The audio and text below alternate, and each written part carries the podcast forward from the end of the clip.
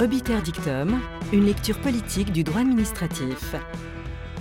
Chaque auditeur ayant suivi un parcours universitaire de droit a pu faire l'expérience, souvent douloureuse, de découvrir le droit administratif à travers l'apprentissage des fameux grands arrêts de la jurisprudence administrative. Je suis certain que le sieur Blanco, les dames Dole et Laurent, l'affaire du bac des locats ou celle du lancer de nain évoquent chez vous de tendres souvenirs. Le Conseil d'État a joué et continue de jouer, par sa jurisprudence, un rôle fondateur dans l'élaboration de ce droit prétorien qui est le droit administratif. Avec la publication des grands arrêts de la jurisprudence administrative, plus connue sous le nom de Gaja, le Conseil d'État a souhaité assurer de manière synthétique une plus large diffusion de sa jurisprudence.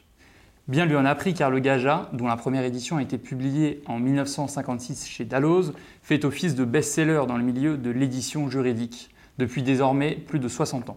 Ce guide autorisé et commode était censé, comme l'énoncent Marcel Valine et René Cassin dans leur préface à la première édition du Gaja, poursuivre l'œuvre du doyen Oriou afin de présenter une vue d'ensemble de la jurisprudence administrative. Ou plus précisément, je cite, les arrêts qui ont déterminé un progrès, une évolution ou un revirement durable de la jurisprudence. C'est à cette œuvre mythique pour des générations d'étudiants que notre invité, accompagné entre autres des professeurs Jacques Caillos, Jacques Chevalier et Daniel Lochac, a entrepris de déconstruire. Déconstruire la lecture purement juridique retenue par les auteurs du Gaja pour reconstruire l'étude de ces grandes décisions à travers l'histoire, la science politique et la sociologie. Bref, en se penchant sur la raison d'être de ces grands arrêts. Thomas Perroux, bonjour et bienvenue dans cette deuxième émission d'Obiter Dictum. Vous êtes professeur à l'Université Paris de Panthéon-Assas et vous venez de diriger la publication des grands arrêts politiques de la jurisprudence administrative dans la collection Les grandes décisions chez LJDJ. Quelles ont été vos motivations dans l'écriture de ce livre? Ben, bonjour, merci de m'avoir invité. Ben, les motivations, je pense que vous l'avez bien résumé au début de votre, euh, intervention. Euh, tout étudiant en droit administratif commence par aimer, je pense, la matière, avec toutes ces histoires que l'on raconte. Euh, vous avez parlé du Sieur Blanco et de tous ces autres noms illustres.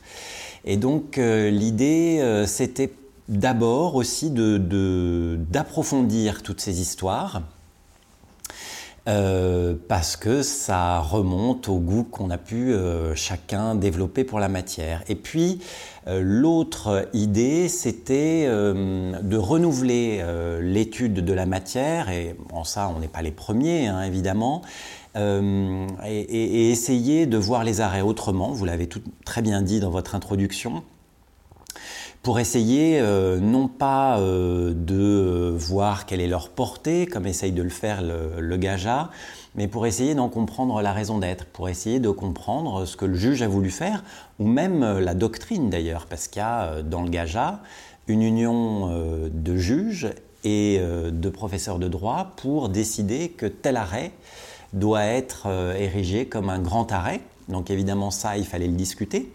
Et puis il fallait discuter son caractère politique. Il n'y avait finalement qu'une seule thèse qui abordait frontalement la question, celle de Daniel Lochac, il y a fort longtemps. Et donc euh, voilà, j'ai voulu relancer cette idée en partant des arrêts, évidemment, et pas de façon générale en faisant quelque chose sur le caractère politique du juge, mais en partant des arrêts pour essayer d'en comprendre la raison d'être, vous l'avez dit, et puis euh, de le faire avec plein d'amis, vous les avez cités, euh, Jacques Chevalier, Jacques Caillos et Daniel Lochac, d'illustres noms. Et ça a été un plaisir de, travailler avec eux et qu'ils aient accepté d'entreprendre ce, travail avec moi. Monsieur le professeur, vous me permettrez de mettre directement les pieds dans le plat Parce qu'à vous lire, on a l'impression que le Gaja, mais vous me démentirez peut-être, relève d'un discours doctrinal purement mythologique du droit administratif. Pour prendre une figure cinématographique, on a l'impression, on va vous lire, que le Gaja, c'est la pilule bleue dans Matrix, celle qui maintient le confort et le statu quo, et que votre ouvrage relève de la pilule rouge, celle qui fait rentrer dans la connaissance pure. Est-ce que ma lecture est erronée? Non, votre lecture est parfaitement exacte. Euh, on, a le, on, partageait tous dans, cette équipe le sentiment que euh, le Gaja présentait une, une, figure erronée du droit que le droit ne se fait pas de cette manière euh, et que quand on fait un, grand arrêt, on, spécifiquement quand on fait un grand arrêt, on fait une œuvre créatrice et qu'on ne fait pas une œuvre créatrice en s'inspirant de textes, etc. et que euh, le juge est un acteur politique et qu'il faut le réintroduire en tant que tel pour le comprendre dans le jeu politique. Il a, alors évidemment, il y a parfois, c'est un une, histoire qui est politique, évidemment, les, fameux arrêts canal, euh, l'OAS, la guerre d'Algérie, etc. Ou ça peut être euh, une idéologie politique. Euh, la liberté du commerce et de l'industrie, euh, que beaucoup euh, connaissent quand ils ont fait du droit public, avec des arrêts où le Conseil d'État a voulu bah, mettre fin au socialisme municipal ou l'autoriser. donc effectivement, c'est cette pilule-là qu'on qu'on essaye un petit peu de faire passer. Et, et si vous voulez, moi j'ai une formation, alors à l'origine, si vous voulez, j'ai une formation de comparatiste, et c'est vrai que cette pilule, aux États-Unis, on n'a que celle-là. Euh, on n'a pas la pilule que nous, on avale dans les études de droit. On présente d'emblée le droit comme un objet politique. Et d'ailleurs, les collègues sont tous euh, euh, soit des sociologues, soit des économistes, et ont toute cette approche du droit qui, je pense, vous en tant qu'avocat, vous, comprenez bien. on ne fait pas forcément du droit avec les textes, on peut le faire autrement, et quand on fait un grand arrêt, ben, on ne le fait pas. On, voilà, on, a des arrière-pensées, on a des objectifs. Et c'est ce qu'on a voulu montrer, et vous avez entièrement raison. En quoi l'entrée dans un monde post-Nicolo aurait pour effet de renforcer la thématique politique au sein de la jurisprudence administrative? Alors c'est vrai que, euh, et ça c'était une, grande, une idée de Daniel Ocha qu'elle a voulu développer, c'est qu'elle avait le sentiment que le rôle politique du juge aujourd'hui s'était accru de façon euh, inédite. Euh, et que c'est vrai que dans un monde euh, post-Nicolo, alors pour les, auditeurs qui ne sont pas au fait, euh, à partir de, voilà, de cet arrêt de la fin des années 80, le juge interne, le juge administratif, a décidé que le droit international était supérieur au droit interne, pour faire vite. Et vous le remarquerez, c'est passé sans aucun débat. C'est-à-dire on a eu un changement de notre constitution et parce que, euh, voilà, on a cette pilule qu'on nous fait tous passer, eh bien, il n'y a eu aucun débat social, je suppose, j'en suis même sûr qu'il n'y a eu aucun article de presse qui a dit qu'on avait changé notre constitution à cette époque-là. Euh, et le juge aujourd'hui, je pense que vous le sentez dans votre pratique, a pris un pouvoir euh, qu'il n'avait pas auparavant. C'est la fin du légicentrisme, désormais il peut écarter la loi, euh, pouvoir qu'il n'avait pas auparavant. Donc je pense qu'il faut euh, aujourd'hui, avec ce pouvoir nouveau, et euh, post-Nicolo, mais on pourrait parler de, tout un tas d'autres pouvoirs que le juge aujourd'hui a, pris, il faut élaborer autrement. Et si on veut véritablement le contrôler, qui est l'objectif du juriste, me semble-t-il, il faut accepter qu'il a un un rôle politique et donc questionner ce rôle politique et le questionner sur euh, cette base-là. Parce qu'après, le questionner sur la technique, euh, euh, ça me semble beaucoup moins intéressant. Très bien. S'agissant de la, de, la méthodologie, est-ce que vous avez une définition unifiante de l'arrêt politique? Alors, c'est la, ça a été notre grande difficulté. Effectivement, nous n'avons, il n'y a pas de définition unifiante parce que euh, il y a différentes euh, acceptions et les auteurs ont, voulu mettre euh, l'accent, mettre leur regard sur un, un, aspect politique qui peut être différent. Ça peut être, je vous l'ai dit, l'ambiance. Euh, typiquement Canal, euh, euh, typiquement De haine, la question de l'égalité, du communisme, de la guerre froide. Il y a beaucoup d'arrêts. La, question de la colonisation, voilà, il y a beaucoup d'arrêts qui ont une ambiance politique particulière. Pourquoi on observe une, surreprésentation des juristes euh, dans, les commentateurs Pourquoi ne, pas avoir introduit un peu plus de, notamment des politistes? Alors tout à fait. Alors il devait, euh, pour des, euh, dans la prochaine édition, il y en aura davantage, notamment sur l'arène Nicolo, je l'espère fortement. Il n'y a aucune barrière de ma part et, d'ailleurs les politistes ont été très importants dans l'émergence de ce projet. Euh, je pense notamment à des thèses, euh, notamment sur l'Europe. Hein, les politistes en droit de l'Union ont, beaucoup travaillé sur la Cour de justice avec des thèses remarquables, des, études remarquables sur la Cour de justice. donc il n'y a aucun choix d'exclusion de, ma part. Euh, c'est un choix de timing. Euh, voilà, il n'y a pas de. Euh, mais il y a des historiens du droit et ça a été un véritable plaisir de travailler avec eux. Et, a priori, et des sociologues. Donc a priori, voilà, c'est ouvrir le droit sur la cité, c'est aussi ça. Vous avez tout à fait raison de poser cette, cette question. Parce que si on veut que le travail du juge soit discuté, il faut que tout le monde s'en saisisse. Ça, c'était un des objectifs euh, importants. Toujours en termes de méthodologie, euh, comment s'est fait le choix forcément arbitraire des décisions à commenter? Alors, on apprend que vous allez avoir une nouvelle édition, mais en réfléchissant, on s'est dit, mais il y a plein de décisions qui peuvent avoir une portée politique. Par exemple, ne serait-ce que la décision Bayrou de 2006 sur la ligne 2 du, du préambule de 46. Comment s'est fait votre choix? Est-ce que vous avez eu une grille de lecture, euh, des réunions? Comment ça s'est passé? On revient à la passion.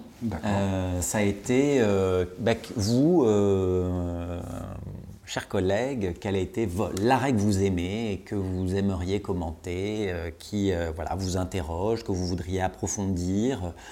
Et moi, je, voilà, je, je suis libéral de nature et donc j'ai voulu laisser à chacun la liberté de choisir son arrêt favori. mais effectivement, il y a plein de choses qui manquent et, c'est ce que j'aimerais combler dans la seconde édition. Il y a, euh, vous avez parlé de Nicolo, mais tous les rapports de système, euh, évidemment, les arrêts Arrigui, les Semoules, euh, Cohn-Bendit, éminemment, Perreux, plus récemment. Il y a tout un parti domaine, évidemment, qui, qui, qui manque.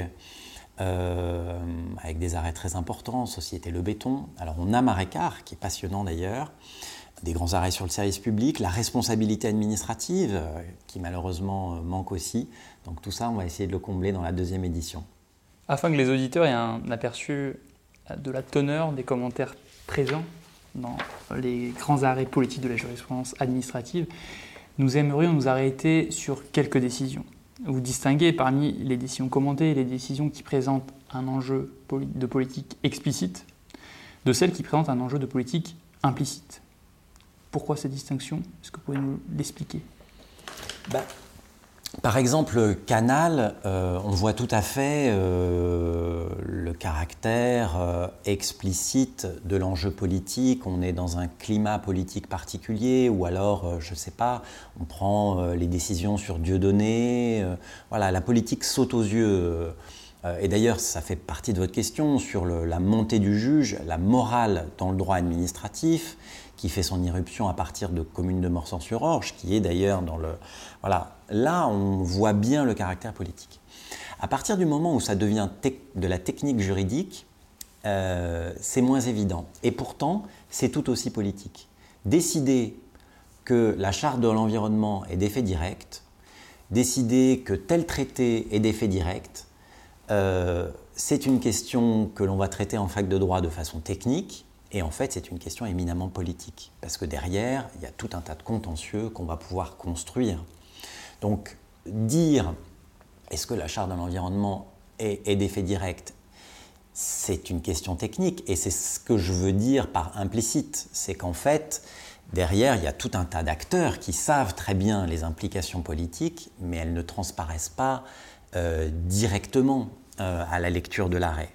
Euh, mais ensuite, il y a tout un tas d'acteurs de la société civile qui vont réussir à s'en saisir et à monter des contentieux, ou pas d'ailleurs, euh, pour euh, faire valoir euh, des droits, pour... voilà.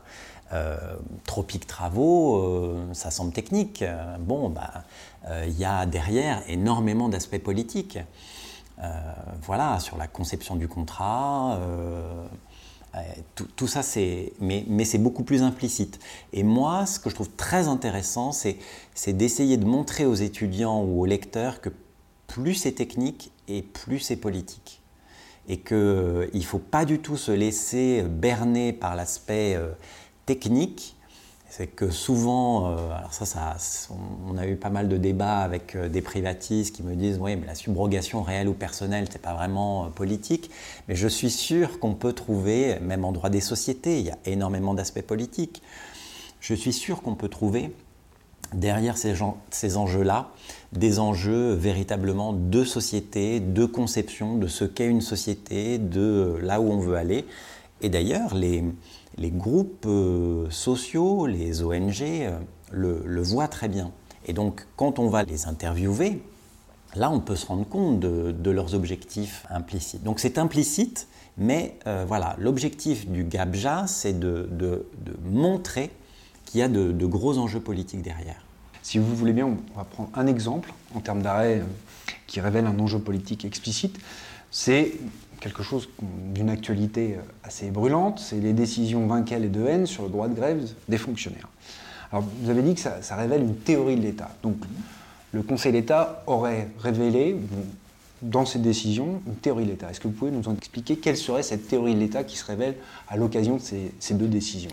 Bah, la, question qui, euh, la question de théorie de l'État, puisque dans ces deux arrêts, la question qui se pose, c'est la question de la continuité euh, du service public et des différents droits ou la conciliation qu'on peut ou pas faire entre le droit de grève et euh, euh, la continuité de l'État, euh, pour ainsi dire. Et donc dans ces deux arrêts, avec des solutions qui ne sont pas les mêmes, on voit bien qu'on change d'État, pour reprendre une expression chère à, à Maurice Oriou, voilà, euh, et, c'est ça qu'il faut mettre en évidence, me semble-t-il, à chaque fois, c'est que euh, si le Conseil d'État, alors il peut avoir, on, peut le prendre du point de vue de la théorie de l'État, c'est-à-dire quelle théorie de l'État le Conseil d'État nous propose, ou on peut le prendre du point de vue sociologique, parce que l'État c'est assez abstrait, et essayer de voir euh, quels groupes sociaux ou quelle conciliation entre, entre intérêts le Conseil d'État a voulu opérer à chaque fois euh, euh, finement. Mais évidemment, quand on est dans l'ambiance de haine, on est dans une ambiance d'un nouvel État et, d'une nouvelle conciliation entre, euh, entre différents droits. et d'ailleurs, aujourd'hui, on voit bien que cette conciliation bouge hein, encore et qu'elle est posée, encore une fois. Très bien. Alors, s'agissant de, l'arrêt de haine, évidemment, vous parlez de cet arrêt très important de 1950 avec des conclusions du président Gazier extrêmement importantes qui ne voulait pas un État à éclipse, selon la, fameuse formule qu'il a, qu'il a employée. Mais cette décision était, est discutable puisqu'elle fait prévaloir, elle fait un transfert du pouvoir législatif à la compétence réglementaire pour justement réglementer le droit de grève. Ça, c'est 1950, mais il y a une postérité à Dehaene. Il y a une postérité dans un arrêt euh, assez récent de 2013.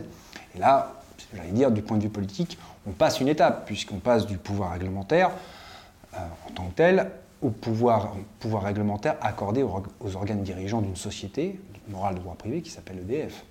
Là aussi, il y a une postérité à cette, décision-là. Est-ce que dans les, par exemple, dans les futures éditions, vous allez vous projeter, les, comment, les, conséquences politiques des, arrêts ou, exposer très fortement leur postérité?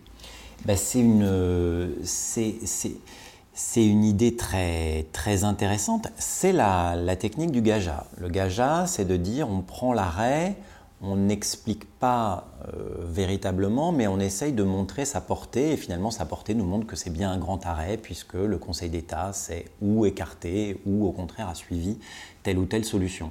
On peut tout à fait euh, aller dans votre sens, euh, c'est une optique, et je pense que la, multiplication, mais à chaque fois, si on veut comprendre pourquoi en 2013 il y a un changement par rapport à 2N, il faut se mettre bien en 2013 et comprendre les équilibres politiques que le Conseil d'État euh, souhaite euh, modifier euh, ou pas, et, à quoi il est sensible véritablement. Donc on peut tout à fait avoir voir dans la longue durée, mais à chaque fois, voilà, il faut bien se remettre à hauteur de juge, parce que le juge, oui, il a, euh, il a l'arrêt de haine en tête, mais euh, il a les journaux, il a tout un tas d'autres euh, préoccupations à l'esprit, peut-être beaucoup plus immédiates. Mais ça, évidemment, ça se vérifie à l'étude. mais effectivement, vous avez raison, la, postérité est fascinante. Nous allons passer, si vous le voulez bien, à un autre exemple, un exemple qui concerne les enjeux politiques latents. Et on en vient à, votre commentaire de la décision du Conseil constitutionnel, une décision célèbre pour tous les étudiants de droit administratif, puisqu'elle concerne le Conseil de la concurrence et l'érection par le Conseil constitutionnel d'un nouveau principe euh, constitutionnel. Est-ce que vous pouvez nous en parler? À la fois du contexte dans lequel cette décision euh, prend naissance et comment elle se construit. Alors euh, oui, tout à fait. C'est effectivement une décision fascinante parce que euh, plus j'ai creusé et plus je découvrais, euh, il faut se remettre, je pense, pour la comprendre dans l'ambiance des années 80. ambiance pendant laquelle l'État, et on revient encore sur la théorie de l'État, l'État est menacé, critiqué, remis en question. voilà, on a eu Thatcher, Reagan. Euh, qui monte au pouvoir au début des années 80. En France, une réaction tout à fait différente, mais euh, on commence à élaborer une nouvelle forme d'intervention de l'État dans l'économie à travers le droit de la concurrence.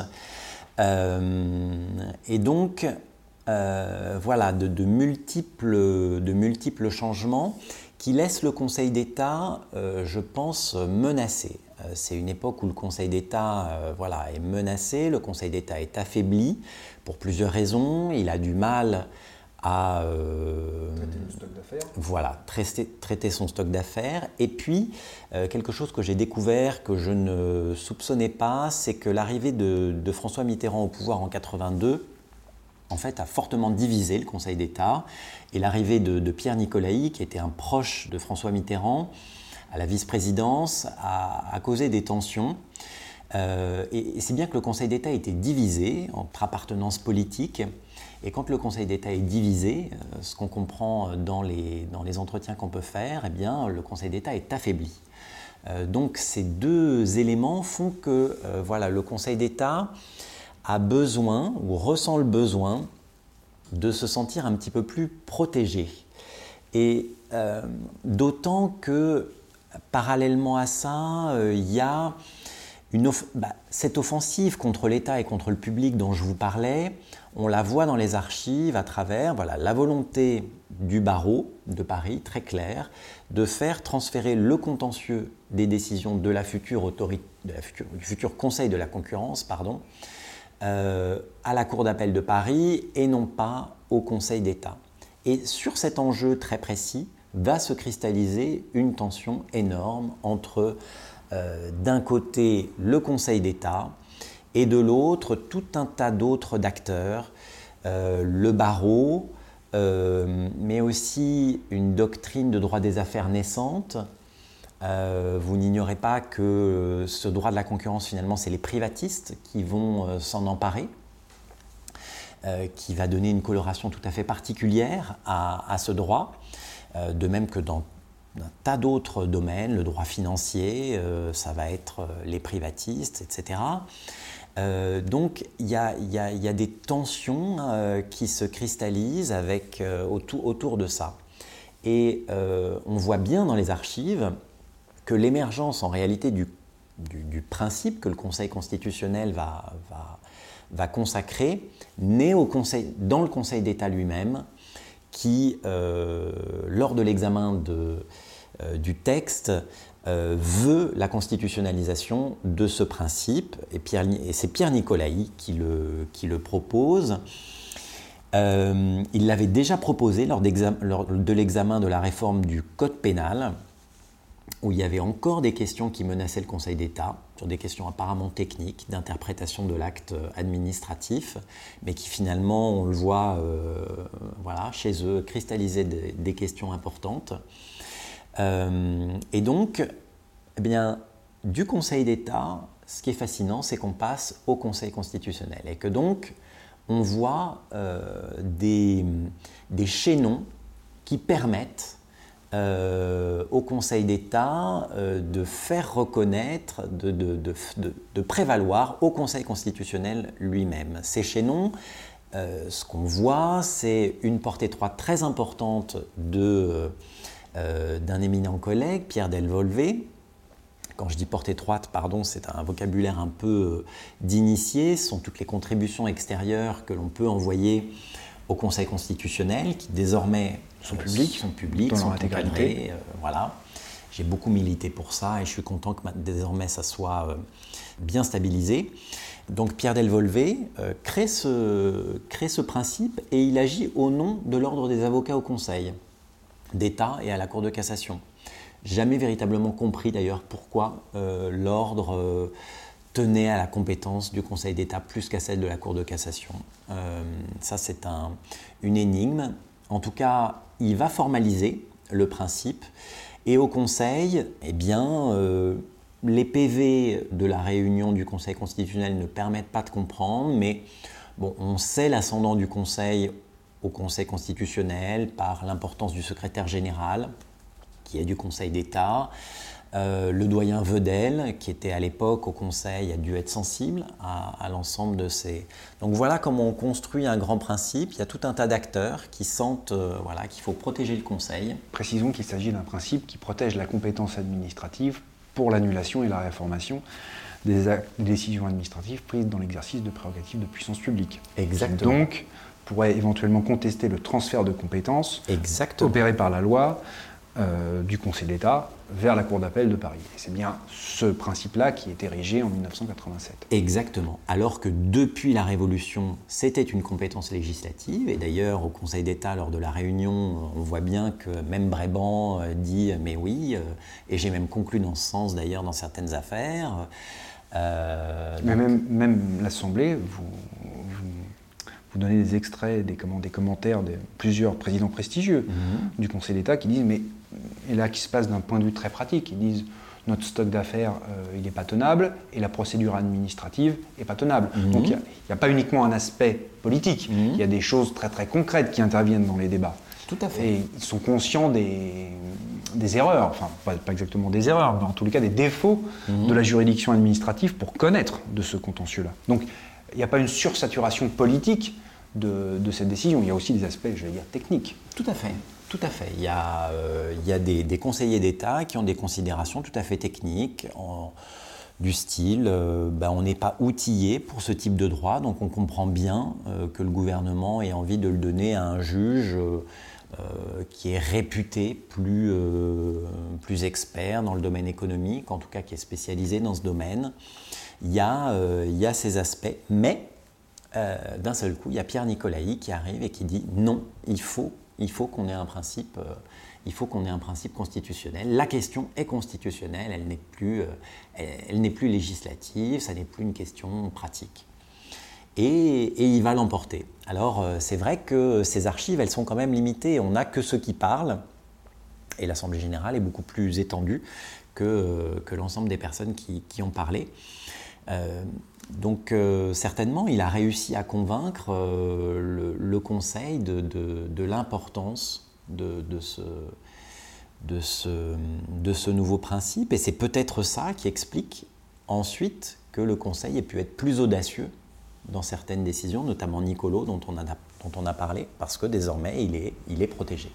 Et, ce principe se fait, selon, voilà, selon ce que vous racontez, de manière fort pertinente d'ailleurs, au prix d'un forçage historique, c'est-à-dire euh, la portée de la séparation des pouvoirs et la portée de la séparation des autorités administratives et juridictionnelles. Le travail qui a été porté notamment par le professeur Bigot dans de nombreuses études. Donc c'est quelque chose, c'est un acte militant pour vous. Exactement, exactement. Il n'y avait absolument aucun argument juridique pour justifier euh, ce, ce passage en, ce passage en force, pour ainsi dire. Et d'ailleurs, ce qui est très curieux, c'est qu'après avoir consacré ce principe, le Conseil constitutionnel, un an après, se met à poser des principes plus clairs aux principes fondamentaux reconnus par les lois de la République. Il n'y a rien dans le PV qui indique qu'il se soit dit, bon, on est allé un peu trop loin maintenant, il va falloir qu'on pose un cadre. On ne va pas pouvoir reconnaître n'importe quel principe euh, de n'importe quelle loi. Euh, mais tout de même, euh, il y a peut-être eu en interne, en tout cas, il y a une coïncidence assez, euh, assez saisissante. Très bien. Alors, juste un, un petit point.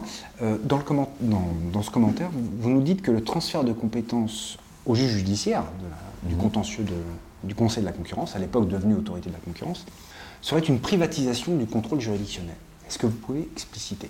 Alors, effectivement, le transfert de ces décisions vers la Cour d'appel de Paris, c'est vrai qu'il y a eu une, une procédure particulière qui a été érigée, mais c'est la procédure civile qui euh, s'applique par défaut.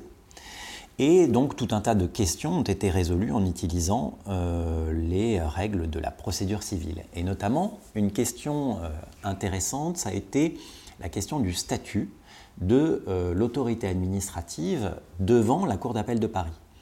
Vous savez que la question est résolue en droit administratif depuis toujours. L'autorité administrative qui est auteur de l'acte attaqué est toujours partie devant le juge administratif et défend sa décision. Eh bien, ça n'a pas été le cas, ou ça n'a pas été évident euh, devant la Cour d'appel de Paris, si bien que l'autorité n'a pas les prérogatives d'une partie, ou n'avait pas les prérogatives d'une partie, puisque maintenant la situation a un peu changé, et donc ne pouvait pas défendre sa décision, et le juge a bricolé, le juge judiciaire a bricolé en disant qu'elle pouvait présenter des observations mais en tous les cas, elle n'a pas les prérogatives d'une partie. Et on a un arrêt euh, de la Cour de justice qui vient au soutien de ce que je dis, c'est que la Cour de justice a dit en droit de la concurrence, dans un contentieux belge, mais la Belgique avait copié le système français en réalité, que le fait que euh, l'autorité administrative ne soit pas partie au litige pouvait entraîner un risque de capture du juge euh, vis-à-vis de la seule partie présente qui euh, euh, peut dire ce qu'elle veut, puisqu'il n'y aura pas de véritable contradiction, et puis surtout qu'elle ne pourra pas former un pourvoi contre la décision puisqu'elle n'est pas partie. Donc voilà, il y a une privatisation dans le sens où l'intérêt général que porte l'autorité administrative ne peut pas être représenté à égalité par rapport à l'intérêt particulier de la partie. C'est dans ce sens que je parle de privatisation. J'aimerais aussi vous entendre sur un autre passage du commentaire à la fin qui m'a aussi interrogé. Vous nous dites l'État-puissance d'aujourd'hui est un État privatisé. C'est la marque du néolibéralisme, justement, que de passer des pans entiers de l'action publique vers le droit privé, où il est moins bien contrôlé, moins bien contenu et bien sûr plus vulnérable à la capture. En quoi le droit privé euh, contrôlerait moins bien l'action de la puissance publique. je, ne vois pas vraiment quelle, est, la problématique? Pourquoi il y aurait une privatisation avec un transfert euh, à, la, compétence du, juge judiciaire? Alors oui, il y a deux choses.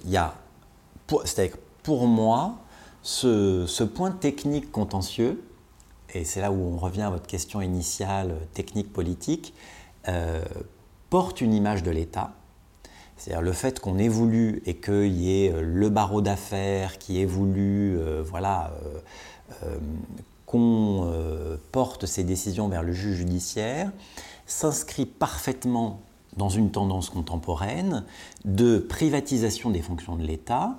Et cette privatisation, elle implique, puisque les structures deviennent des structures privées, vous savez que le critère toujours dominant du droit administratif, c'était un critère organique on se pose toujours la question de la personne qui, euh, qui est contrôlée, même si à partir de Locats, tout ça a été un petit peu plus euh, compliqué, mais le critère de la personne est quand même déterminant. À partir du moment où ces euh, personnes morales deviennent des personnes de droit privé et non plus de droit public, on perd les relais juridiques que l'on avait pour contrôler l'exercice de leur pouvoir. Évidemment, on peut perdre le recours pour excès de pouvoir contre leurs décisions, on peut perdre l'application des droits fondamentaux.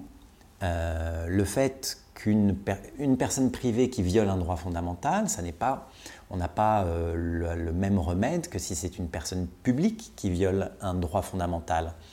Euh, vous avez typiquement ce débat aux États-Unis avec la question des prisons privées. Euh, ou même à Paris, euh, désormais, voilà, les parcs-mètres, enfin, la sanction euh, du non-paiement des parcs-mètres est faite par une personne privée, avec des commissions de recours privées elles aussi. Donc les, remèdes que vous avez en droit, en, droit, privé ne sont plus du tout les mêmes. Alors, et d'ailleurs, vous, savez peut-être que nos collègues privatistes déchaînent du fait de l'application horizontale des droits fondamentaux, mais ça me semble être euh, aujourd'hui la question. Pour vous donner un exemple très précis sur un contentieux étranger, là, un arrêt frapport de la Cour constitutionnelle fédérale allemande où il s'agissait d'une manifestation sur un aéroport privatisé.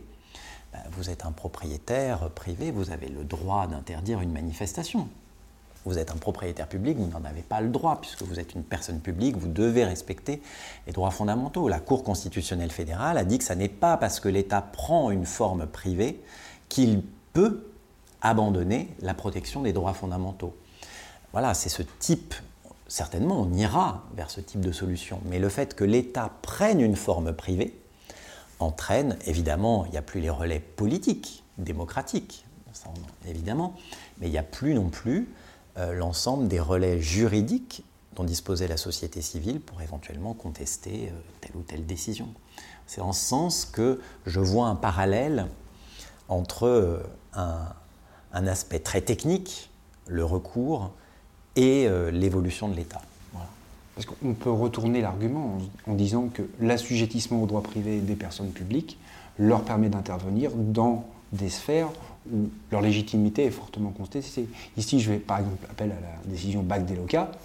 La décision BAC des locats et les conclusions mater peuvent être lues comme ça. Et il y a même un arrêt plus ancien, un arrêt en droit fiscal, un, arrêt très connu qui s'appelle Commune de Mel-sur-Sarthe, aux conclusions Léon Blum, où Léon Blum, euh, de manière euh, très à droite, euh, impose l'assujettissement aux impôts commerciaux des personnes publiques, en disant il faut que les personnes publiques interviennent dans la, dans, la sphère économique à armes égales, mais ce faisant, il passe la toute première question, qui était la légitimité de l'intervention publique dans la sphère économique. Mmh, mmh. Donc l'assujettissement au, droit privé, c'est Baldeloca, ça peut aussi légitimer des interventions publiques dans la sphère économique. On peut être dans les, dans les deux, deux types de légitimation.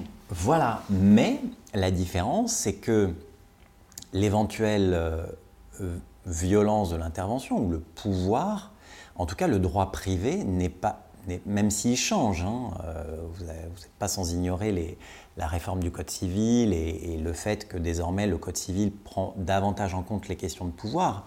Mais le droit privé, il n'est pas fait pour ça. Et d'ailleurs, les privatistes euh, n'aiment pas les questions d'État, n'aiment pas l'ordre public, n'aiment pas... Euh, voilà, c'est pas, pas tellement leur question.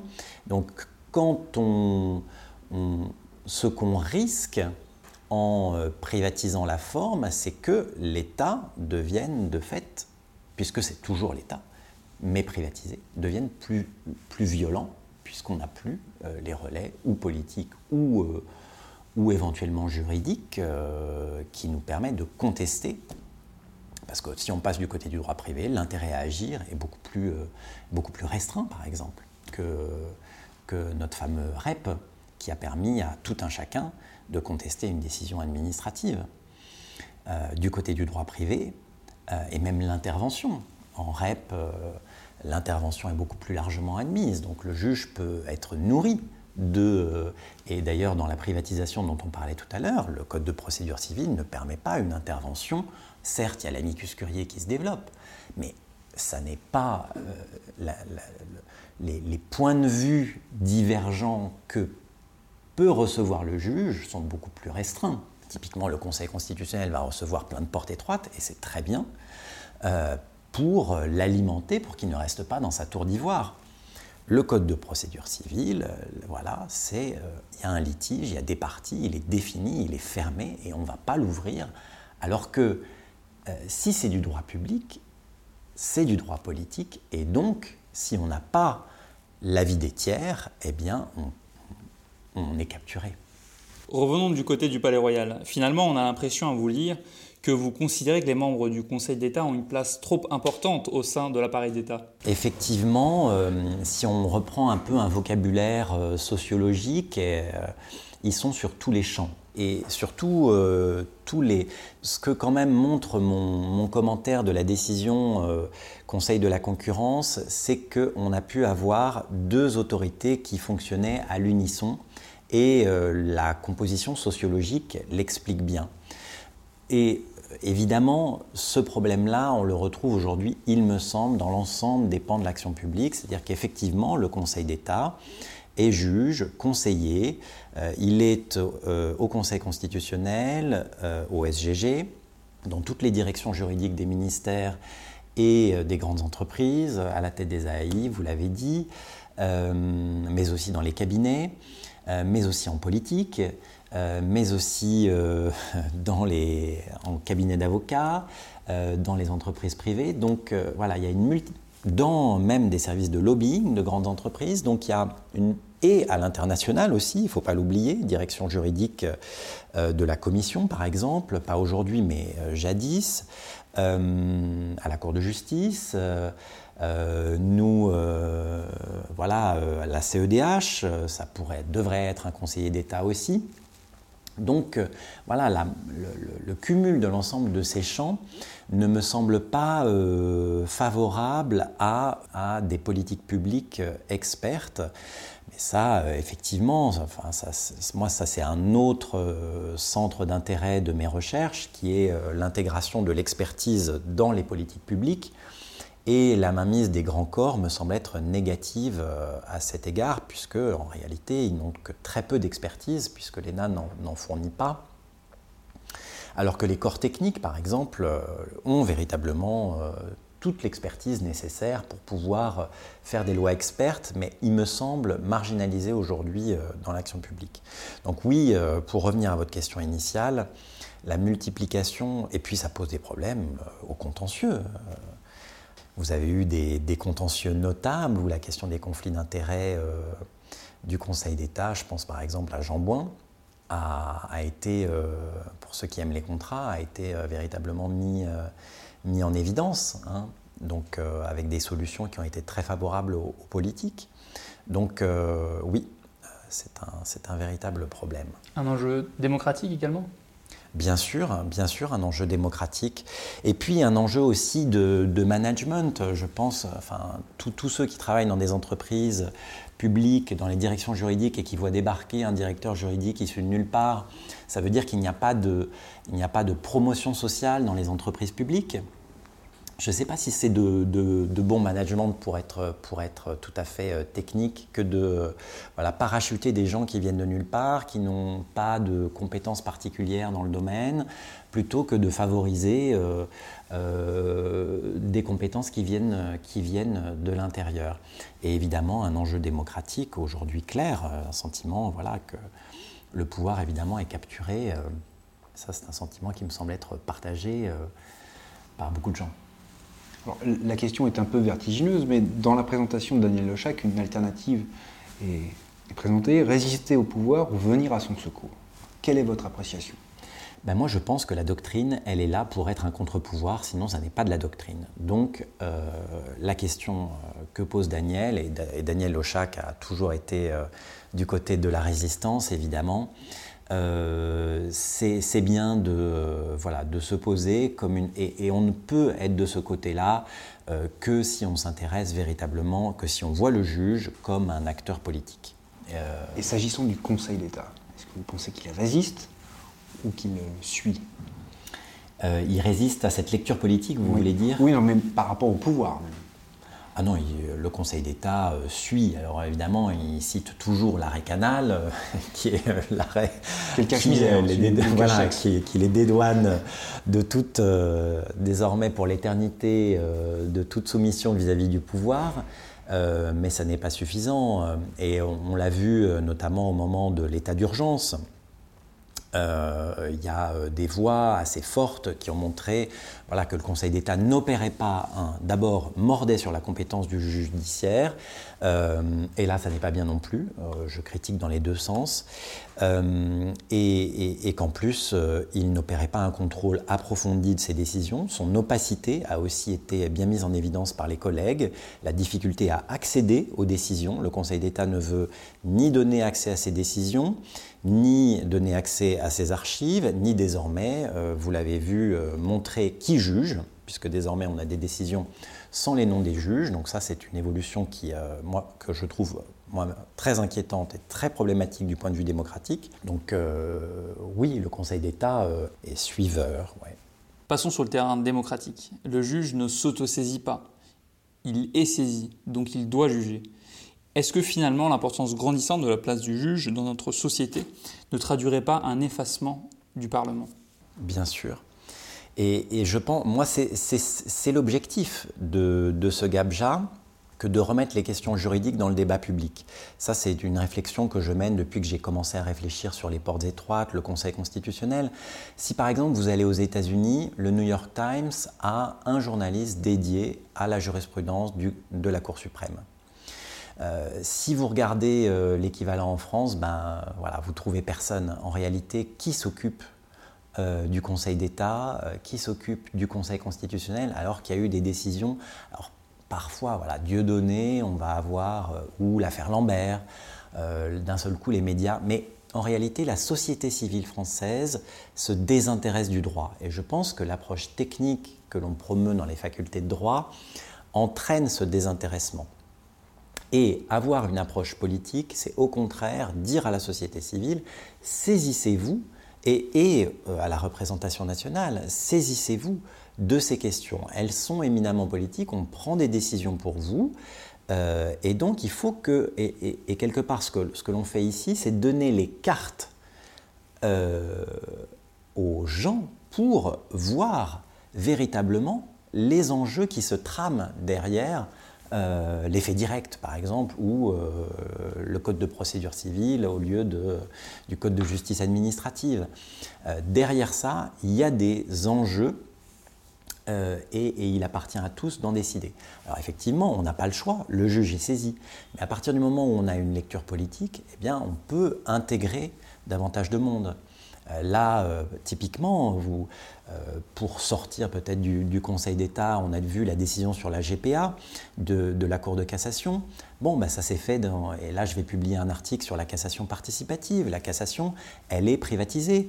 Euh, y a, la société civile ne participe pas, alors que devant la Cour suprême américaine et devant le Conseil constitutionnel, désormais tout le monde envoie, euh, envoie des, expertises, des avis, etc. Je pense que c'est ça qu'il faut favoriser pour que chacun se saisisse de ces enjeux.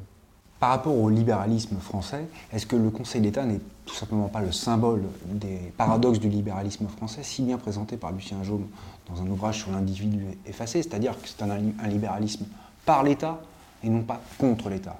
Un anglo-saxon aurait beaucoup de mal avec une telle appréhension, mais en fait c'est très français. Et, ça révèle la culture politique française. Il n'y a donc pas de surprise. Il est le représentant de ce libéralisme français très atypique. Oui, oui, oui, très atypique. Alors c'est vrai que euh, c'est vrai que c'est vrai que oui, on a des institutions qui sont tout à fait spécifiques. Le contrat administratif, ça n'existe que chez nous. Euh, la propriété publique, voilà. Et effectivement, c'est représentatif d'un certain libéralisme, mais aussi euh, d'une conception du droit qui est bien la nôtre comme étant la chose d'une communauté fermé. Et euh, avoir une vision politique, je pense, c'est essayer de l'ouvrir pour euh, voilà, un libéralisme qui soit euh, intégrateur, en tout cas. Alors, passons à, la politisation des juges en, tant que telle. Alors, une première question liminaire. Est-ce que, d'après vous, il faut supprimer le recrutement au sein du Conseil d'État par le tour extérieur dit politique? Bah, c'est vrai que ça, c'est encore un aspect qui revient à votre question précédente. Ça augmente encore la puissance du Conseil, puisque ça lui permet de, voilà, vous êtes un politique, euh, vous voyez que les prochaines élections sont mauvaises, bah, voilà, vous essayez de vous faire nommer au tour extérieur au, Conseil d'État, et ça ne va pas évidemment euh, favoriser des politiques qui vont essayer au contraire d'être un contre-pouvoir face au, Conseil d'État. Euh, alors c'est une réflexion alors, le Conseil d'État dit ça nous apporte des compétences euh, intéressantes euh, de l'extérieur. Moi, effectivement, euh, il y a différents modèles au niveau international. Hein. C'est vrai que par exemple, on ne devient jamais juge à la Cour suprême tout de suite. on a des parcours assez riches, même si ce sont des parcours juridiques. on a été juge, grand juge ou grand professeur. Voilà, c'est ce tour extérieur, ça permet au Conseil d'État d'asseoir son pouvoir.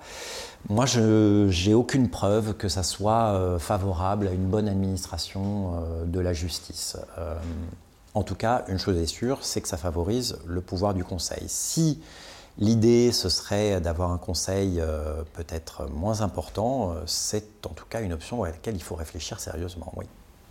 S'agissant de la politisation des juges en tant que tels, en lisant l'ouvrage, je me suis fait une réflexion à propos de l'arrêt Ville-Nouvelle-Est, qui inclut le contrôle du bilan euh, en 1971 dans le cadre des déclarations d'utilité publique. Et dans son très intéressant commentaire, le professeur Caillos nous dit avec cette décision, le juge fait le choix de la pensée managériale, celle qu'il conduit à indexer le contrôle de l'égalité sur les calculs de rentabilité de l'action publique. Pourtant, cette décision a été rendue aux conclusions conformes du président Bréban, dont la proximité avec le Parti communiste français n'est pas un secret, il en était membre. Alors, n'est-ce pas la preuve, là, peut-être à son corps défendant, que le juge sait se départir de ses présupposés politiques, parce que je ne pense pas qu'il aurait adhéré à un calcul de rentabilité de l'action publique. En tout cas, ça miroite assez fortement avec les présupposés. Ah, c'est des, des, débats qu'on a eus euh, beaucoup par mail avec, euh, avec Jacques Caillos. Euh, non seulement, effectivement, Guy Bréban, qui a été vraiment un grand juge et un grand penseur du droit administratif, il était communiste et en plus c'est une décision qui renforce le droit de propriété. Donc quelque part on pourrait se dire pourquoi? Et euh, bah, vous parliez de la spécificité du libéralisme à la française. Il y a peut-être aussi une spécificité de, cette génération euh, de communistes, dont certains étaient peut-être plus libéraux qu'ils pensaient, puisque c'était une véritable décision libérale, en tout cas en première instance, puisqu'elle protège davantage le droit de propriété. Euh, après, je pense que ce que veut dire Jacques Caillos, c'est qu'il fallait, ce qu'a cherché peut-être aussi Guy Bréban, c'est relégitimer l'action publique trouver un nouveau discours, parce qu'au final, le bilan du bilan, comme on dit, euh, est assez faible, comme le bilan d'ailleurs de l'intégration du droit de la concurrence à l'action publique est assez faible. Tout ça sont beaucoup des discours de légitimation. Donc la question, c'est, et je pense qu'il le montre bien, c'est comment, comment on va aujourd'hui, comment on peut, euh, dans les années 70, relégitimer l'expropriation dans des années où il faut, euh, il faut y procéder, euh, voilà, il faut moderniser. Et Guy Bréban trouve quelque chose, en tout cas, qui a de l'écho dans la société civile. Ce qui est, ce qui est amusant, c'est qu'après, euh, c'est l'époque, hein, alors les jeunes ne connaissent pas, c'était pas mon époque non plus, mais c'est l'époque de la, de la RCB, de l'analyse coût-bénéfice. Il y a eu toute une époque d'enthousiasme pour l'analyse coût-bénéfice dans ces années-là qui va se perdre de vue après dans les années 80, qui revient dans les années 2000 et aujourd'hui éminemment, mais toujours comme discours de légitimation, jamais comme véritable, euh, puisqu'on n'a toujours pas, les études d'impact sont toujours aussi nulles, euh, on n'a toujours pas de véritable expertise dans l'action publique. Donc je pense que c'est plutôt ça que, et c'est la raison pour laquelle, voilà, je pense que Guy Bréban, et c'est là où il est du côté de l'État, cherche un nouveau discours de légitimation plutôt que vraiment Donc, il ne tenait pas tant euh, au droit de propriété. Et la protection des droits de propriété, du droit de propriété des riverains qui voient quand même leur vie, euh, qui peuvent voir leur vie euh, sacrément mouvementée par une déclaration d'utilité publique. Exactement. Je, pense que c'est la seule façon de trouver une cohérence, en tout cas, entre l'engagement communiste et, et, la solution qui peut paraître très... pas, pas l'indépendance d'esprit pas l'impartialité ou peut-être peut tout, à, tout à fait tout à fait euh, tout à fait mais le Conseil d'État c'est là où voilà la théorie de l'État est importante il, cherche aussi à, légitimer l'action publique donc euh, Millon et Marais qui est aussi absent et dont le bilan est aussi euh, faible on est on pourrait en parler très longtemps, mais le, bilan de Millon et Marais est, plus que faible.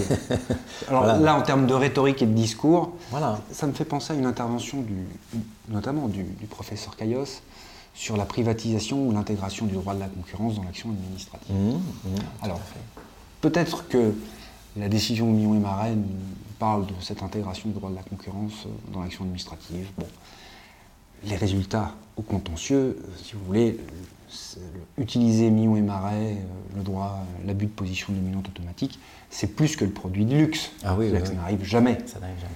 Donc vraiment, c'est. Alors là, pour le coup, en termes de portée, enfin, portée pratique, elle est nulle. Euh, portée politique, c'est laquelle? C'est un, là aussi, ça serait un discours de légitimation. Vous voyez, on est moderne, intègre le droit de la concurrence, et ça s'arrête là. Et ça s'arrête là, et de neutralisation, euh, parce qu'il y a un, un, autre commentaire qui est passionnant, une histoire qui est passionnante dans le Gabja, c'est celle de Ville de Pamiers, où en réalité, la DGCCRF voulait avec ce fameux article 53 de l'ordonnance de 86 qui applique le droit de la concurrence aux personnes publiques, voulait en réalité traiter des problèmes de corruption. Et donc lance cette affaire Ville de Pamiers dans une sombre affaire de concession d'eau euh, donnée par un maire euh, à une société dans laquelle travaillait un membre de sa famille. Et ce qui va se passer dans cette affaire, c'est en réalité, avec l'arrêt du tribunal des conflits aux conclusions de Bernard Stirn, c'est de neutraliser et d'empêcher le contrôle euh, de ce type d'acte corruptif, en fait, euh, par le droit de la concurrence. Et c'est la raison pour laquelle la personne qui a lancé, euh, donc pour ne pas le nommer Christian Babusio, qui a écrit l'ordonnance de 86, qui a été à l'origine de cette affaire, c'est la raison pour laquelle ensuite il fait la loi Sapin. C'est parce qu'il se rend compte que le Conseil d'État a neutralisé l'application euh, ici euh, de ce qu'il voulait, du droit de la concurrence, et donc on ne va pas pouvoir traiter des questions de corruption de cette façon-là. Il a voulu le neutraliser pour protéger sa compétence. Pour protéger. C'est. Euh, là, j'accepte toutes, toutes, vos interprétations. Pour moi, c'est encore un point d'interrogation. Pourquoi? Pourquoi, dans Stade Jambouin, il veut protéger Bertrand Delanoë? Pourquoi et, et, passer sous silence les questions? Pourquoi les questions de corruption sont si absentes? euh, pourquoi, pourquoi, il, pourquoi il, est si réticent à procéduraliser euh, les autorisations d'occupation du domaine? C'est technique, mais derrière, il y a des questions de corruption encore. Euh, pourquoi Ville de Pamiers Voilà. c'est très, très frappant que le Conseil et, là, on voit, vous parliez de serviteurs ou résistants, et là, on voit bien qu'il bah, a protégé certaines personnes euh, qui en réalité ont, eu des actes qui n'étaient pas forcément euh, pleinement recommandables. vous pensez, vous pensez réellement que le Conseil d'État a voulu protéger des actes de corruption? Bah, euh, si vous voulez, dans Ville de Pamiers, la, conséquence, c'est que le droit de la concurrence n'a pas pu traiter l'affaire en question. Et dans Stade Jambouin, le fait de dégager le principe euh, que les, autres que vous connaissez, que les autorisations d'occupation temporaire du domaine public ne sont pas euh, n'obéissent pas à des principes de publicité, de transparence, de procédure, a fait que l'action au pénal qu'avait engagée euh, M. Hervé contre Bertrand Delanoë pour délit de favoritisme a été éteinte. Donc, peut-être juste, juste une, pistes d'explication, notamment pour le stade Jean-Bouin. Peut-être que ouvrir par voie prétorienne la mise en concurrence des autorités, pardon, des, autorisations d'occupation du domaine public, ça demandait un effort de rédaction très précise et très long de, l'arrêt pour qu'on n'arrive pas au fameux syndrome des cafetiers, c'est-à-dire les autorisations, la mise en concurrence des, autorisations devant les restaurants. Donc il y avait peut-être des considérations très techniques qui ont empêché le juge de mettre en place cette procédure de publicité de mise en concurrence.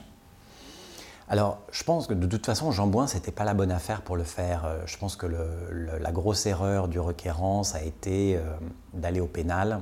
Parce que du coup, là, pour le coup, la question technique, est-ce que c'est une DSP, une délégation de service public ou une convention d'occupation?